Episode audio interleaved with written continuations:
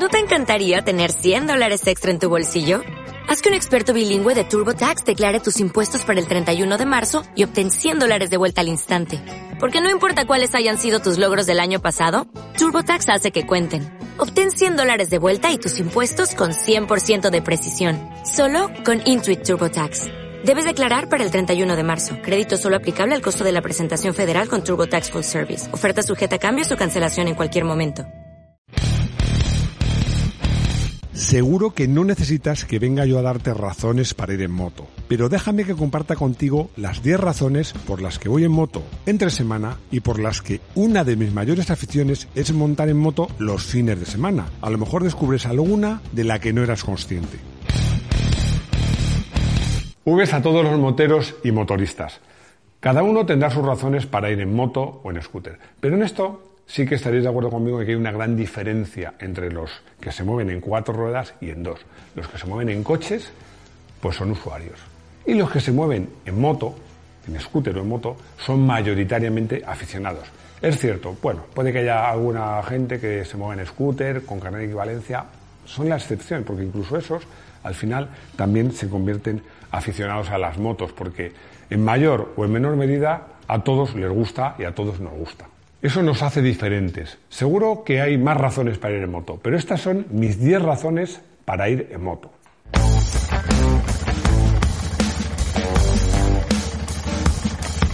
Una moto ofrece mucha mayor ecología en su uso que un coche. Y esto me pasa muchas veces cuando estoy en un atasco, moviéndome entre coches o parado, que, veo a alguien en un sub enorme, bueno, en un sub o en otro coche, ¿no? Pero en un sub en concreto me llama más la atención. Una sola persona en un coche y claro, pienso, ¿por qué no se fomenta más el uso de la moto? Porque, vamos a ver, las cuentas son claras. Vamos a suponer que el peso medio de una persona, que es lo que se suele estimar, es 75 kilos. También vamos a suponer que el peso medio de un sub, un sub ni grande ni pequeño, sino todo lo contrario, está en el entorno de los 2.000 kilos, probablemente más.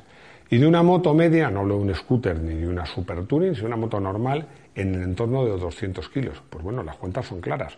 Resulta que un coche para moverse una persona tiene que mover 2.075 kilos. Y una moto para mover una persona tiene que mover solo 275 kilos. Es más o menos 8 veces menos. ¿Requiere más explicación? Pues puede parecer que no, pero sí requiere más explicación. Por una razón. Las motos consumen menos combustible, está claro, pero es que además el que va en un coche, salvo que vaya a un parque, no vaya a su casa o su oficina, va a tener que dar vueltas para buscar aparcamiento. Y en una, en una moto normalmente vas a tiro hecho y aparcas a pie de obra.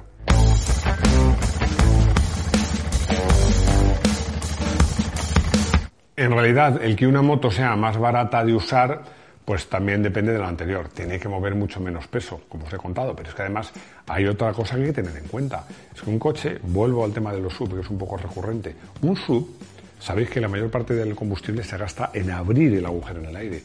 Un sub tiene que abrir un agujero de 4 metros cuadrados prácticamente. O sea que es que aerodinámicamente pues es muy poco eficiente. Por eso resulta que un coche utilitario Comparado con una moto superdeportiva, la moto, aunque sea una superdeportiva, gasta menos.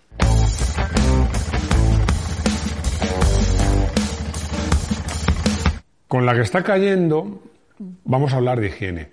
Porque además, me acuerdo que en plena pandemia, que yo, por supuesto, me seguía moviendo en moto, siempre me voy a moto, pero con más motivo, me acuerdo que un día estaba lloviendo y paré en un semáforo y, había una viejecita en un autobús, que el autobús iba a tope, todos con su mascarilla, la pobre iba de pie y me miraba. Y yo creo que me miraba como con pena, diciendo, pobre chaval, pobre chaval, se está mojando. Y yo le miraba ya con pena, digo, pobre señora, que está ahí enlatada y en ese ambiente tan cerrado. Bueno, pues es que eh, con la que está cayendo, como os decía, una moto, en este sentido, respecto al coche tiene ventajas, pero respecto al transporte público, una moto tiene muchas, muchas ventajas en este sentido, en el sentido de la higiene. Sé que a lo mejor peco de individualista, puede que sí, pero, pero es que yo prefiero en moto que en transporte público, lo siento en el alma. Y, y estoy encantado, voy yo solito en mi moto o con mi acompañante, y si hace frío me abrigo, y si llueve, pues me pongo un traje de agua y tan ricamente.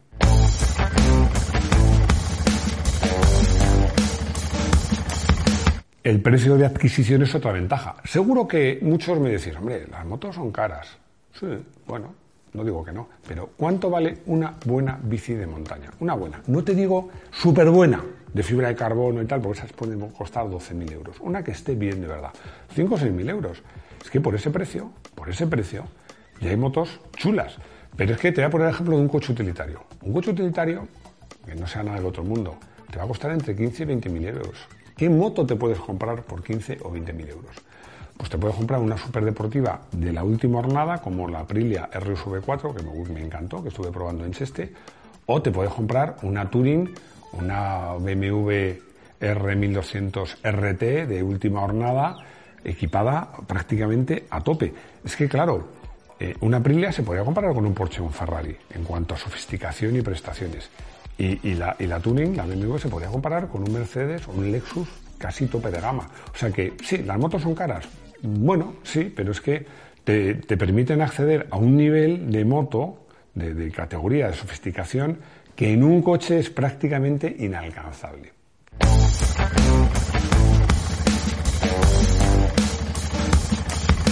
Lo digo siempre, siempre, porque para mí este es uno de los motivos por el que voy en moto uno de los más importantes quizás. Compras tiempo.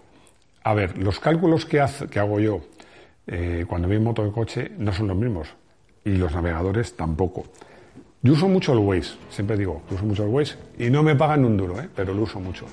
Y bueno, tengo un soporte en la moto donde pongo el teléfono y pongo el Waze.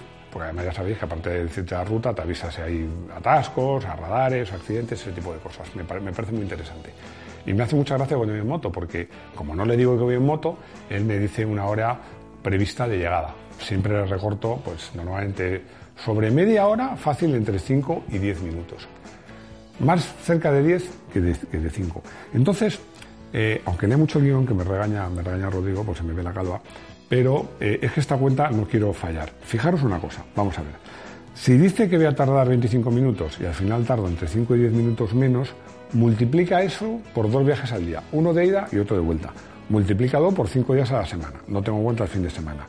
Multiplícalo por 20 días al mes y eso son 240 eh, veces al año. Es decir, que si usas una moto entre 30 y 40 años, pues te va a regalar la moto más de medio año de vida más. A que no habías pensado eso nunca.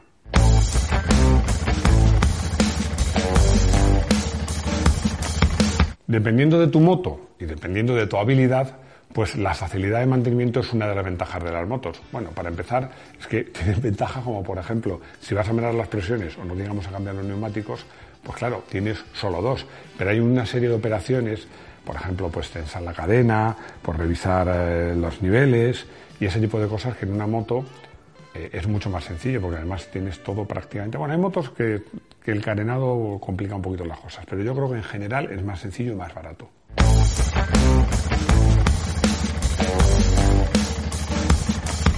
En la moto tienes diversión siempre. A ver, me explico. ¿Por qué me gusta ir en moto a trabajar?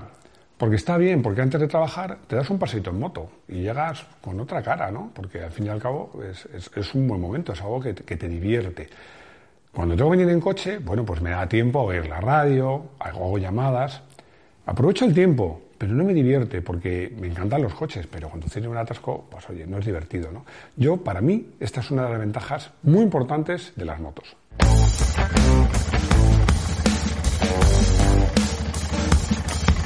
Entramos ya en territorios que confieso que son un poco más subjetivos, porque la sensación de libertad que te da una moto, para mí es muy importante. Y es uno de los motivos por el que salgo en moto los fines de semana, porque entre semana lo hago más por practicidad y, el fin de semana lo hago solo por diversión, por cierto. Algo tendrá el agua cuando la bendicen, porque es muy frecuente que los aficionados a las motos salgan a hacer kilómetros el fin de semana y la gente de los coches, los enlatados, no es tan habitual que salgan simplemente a hacer kilómetros el fin de semana. Yo hay una comparación que me gusta mucho hacer, porque soy aficionado también a la náutica, y siempre comparo coches y motos y barcos veleros y barcos de motor. Porque siempre digo una cosa, en un coche o en un barco de motor el objetivo es llegar.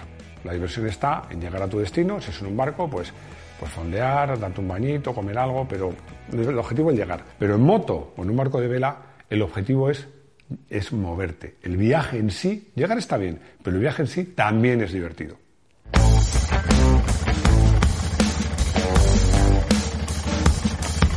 En un coche el paisaje se ve, Y en una moto el paisaje se ve y se huele. Muchos diréis, Máximo, vaya mierda de ventaja. Pues chicos, pues yo creo que no.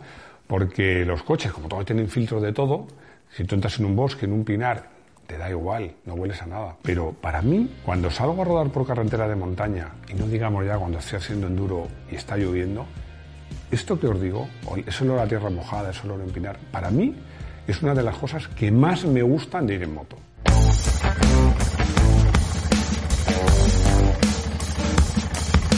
Para mí, la sensación de pertenencia a un grupo que te da ir en moto, ese compañerismo, es una razón, pero es una razón objetiva. Y os digo por qué. Yo me siento orgulloso de ser aficionado a la moto. Os voy a poner un ejemplo. En un gran premio, en la misma grada, están los seguidores de un piloto y de su rival, o de una marca y de su rival. Y cuando hay problemas de que se peguen o, o haya bofetones o haya... Jamás. Yo no lo recuerdo. No lo recuerdo.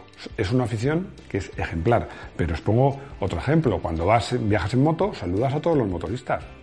Da igual que lleven un scooter, una custom, da igual. Y cuando vas a una concentración, están juntos. Los malotes de las custom, que van de malotes. Los pijos de las maxi trail, grandísimas, que nunca pisan fuera del asfalto. Los viajeros que van en las touring. Los endureros en motos de campo. Pero cuando vas a una concentración, todos somos motoristas.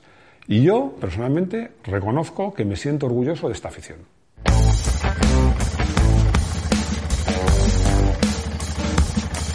Pero las motos tienen desventajas. Sería absurdo intentar ocultarlo. Para mí, básicamente, dos.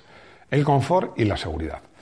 A ver, si eres lo que te gusta ir calentito, con ropa cómoda, eh, comiendo algo, oyendo la radio, hablando por teléfono, pues chico, lo tuyo son los coches, ¿no?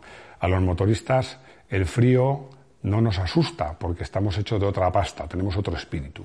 Pero ese espíritu nos juega una mala pasada cuando hablamos de seguridad. Ya sabéis que en este terreno, Moto1 Pro y yo mismo como director, somos muy reivindicativos. Está claro que la moto es más peligrosa, pero también está claro que hay mucho, mucho, mucho por hacer. A ver, nosotros somos los primeros culpables. Por muchas razones. Una porque no exigimos, otra porque no nos formamos. Muchos motoristas hacen cursos de conducción, pero es que es muy importante hacer cursos de conducción porque la moto es difícil de conducir y cualquier moto, la más modesta, corre mucho. Luego también tenemos a los responsables de vías públicas, por favor. Vale ya de ponernos trampas, vale ya de ponernos trampas. No hablo de guardarraíles asesinos, no, hablo de pasos de cebra con esa pintura que cuando llueve es hielo, o esas rejillas en las rotondas. Pero, pero por favor, que no nos pongan más trampas. Y luego, y para mí, lo más importante son, es la DGT, la Dirección General de Tráfico, que por cierto hice un podcast donde sugería que cambiaran el nombre y lo llamaran la Dirección General del Antitráfico, que desde luego a los motoristas no nos tienen en cuenta, porque yo estoy aburrido, aburrido de que me digan que tengo que hagan campañas de seguridad en moto a los motoristas, pero vamos a ver, vamos a ver. Según las propias estadísticas de tráfico, de cada tres accidentes donde ha involucrado una moto, dos son culpa del otro, del contrario. Entonces, vamos a ver, de sentido común, no hagas las campañas entre los motoristas, haz las campañas entre los que no van en moto, porque es que yo voy en moto todos los días, no nos respetan, yo lo veo cuando llego a una rotonda. El día que llego una furgoneta, llego a una rotonda, me deja pasar todo el mundo, pero cuando llego con la moto, bueno, es que la gente eh, se tira a la rotonda y dice, bueno, este ya, frenará por la cuenta que le tiene, ¿no? Así que yo os mando este mensaje. Bueno, y también, ojo, a las marcas también hay que exigirle más dispositivos de seguridad. La moto es y siempre será más peligrosa, pero no nos podemos conformar. Hay que seguir luchando porque la moto, porque ir en moto sea más seguro. Llegamos a la anécdota del día, y aquí seguro que Rodrigo me regaña, porque esta anécdota la he, contado. La he contado ya, bueno, incluso la he escrito, porque la, la escribí en un editorial. Pero es que viene muy al, muy al hilo, porque hay una ventaja que no he dicho. Rodrigo se estaba riendo de mí, porque decía, claro, como tú eres joven, me, me toma mucho el pelo, por eso no tengo pelo. Bueno, es que fui una presentación a un hotel en Madrid de una moto. Y bueno, hice buenas migas con el director del hotel tan buena amiga que después de, la comida, pues me invitó a un café y charlando de motos me dijo una frase que me llamó la atención. Me dijo, Máximo, cuando yo era joven iba en moto. Yo le respondí, no, no, no, está equivocado. Y él me miró como diciendo, este está loco. Y me dice, no, no, máximo cuando yo era joven iba en moto. Y yo le respondí, no, no. Mira, se es joven mientras se va en moto. El día que ir en moto ya, ya no eres joven. Bueno, se quedó pensativo, pero la gracia de la anécdota es que mes y, mes y medio más tarde, no mucho más, ¿eh? mes y medio más tarde, hubo otra presentación en el mismo hotel y me llamó. Oye, cuando acabe la comida, vente. Pero en vez de quedar en la cafetería, quedamos en recepción. Entonces digo, ven, ven, ven, ven. Me sacó, me enseñó una Harley y me dijo, vuelvo a ser joven. Bueno, aunque Rodrigo se ría, yo confieso que ir en moto a mí me hace sentir más joven. Oye, ¿qué quieres que te diga? a pesar de mis 61 años, para mí es una ventaja. Y mira, al final, con este, con este argumento, conseguí reconquistar a otro motero. Bueno, hemos llegado al final de este vídeo. Las cosas que hemos comentado fuera de cámara me da mucha pena, pero no las podemos comentar a cámara. Lo siento mucho, son políticamente incorrectas. Pero bueno, espero que os haya gustado. Esta, como os decía, son mis razones para ir en moto. Seguro que vosotros tenéis otras, pues contádnoslas. Y ya sabéis que tenemos unos vídeos estupendos de enduro, de off-road, de novedades, diálogos sobre ruedas, donde analizamos los grandes premios, que en Garaje Hermético hacemos vídeos de coches, a lo que le gusten los coches, que estamos en redes sociales, que tenemos una web fantástica y un montón de cosas más que no os quiero aburrir. Espero veros muy pronto en el garaje de Moto 1 Pro. Hasta pronto.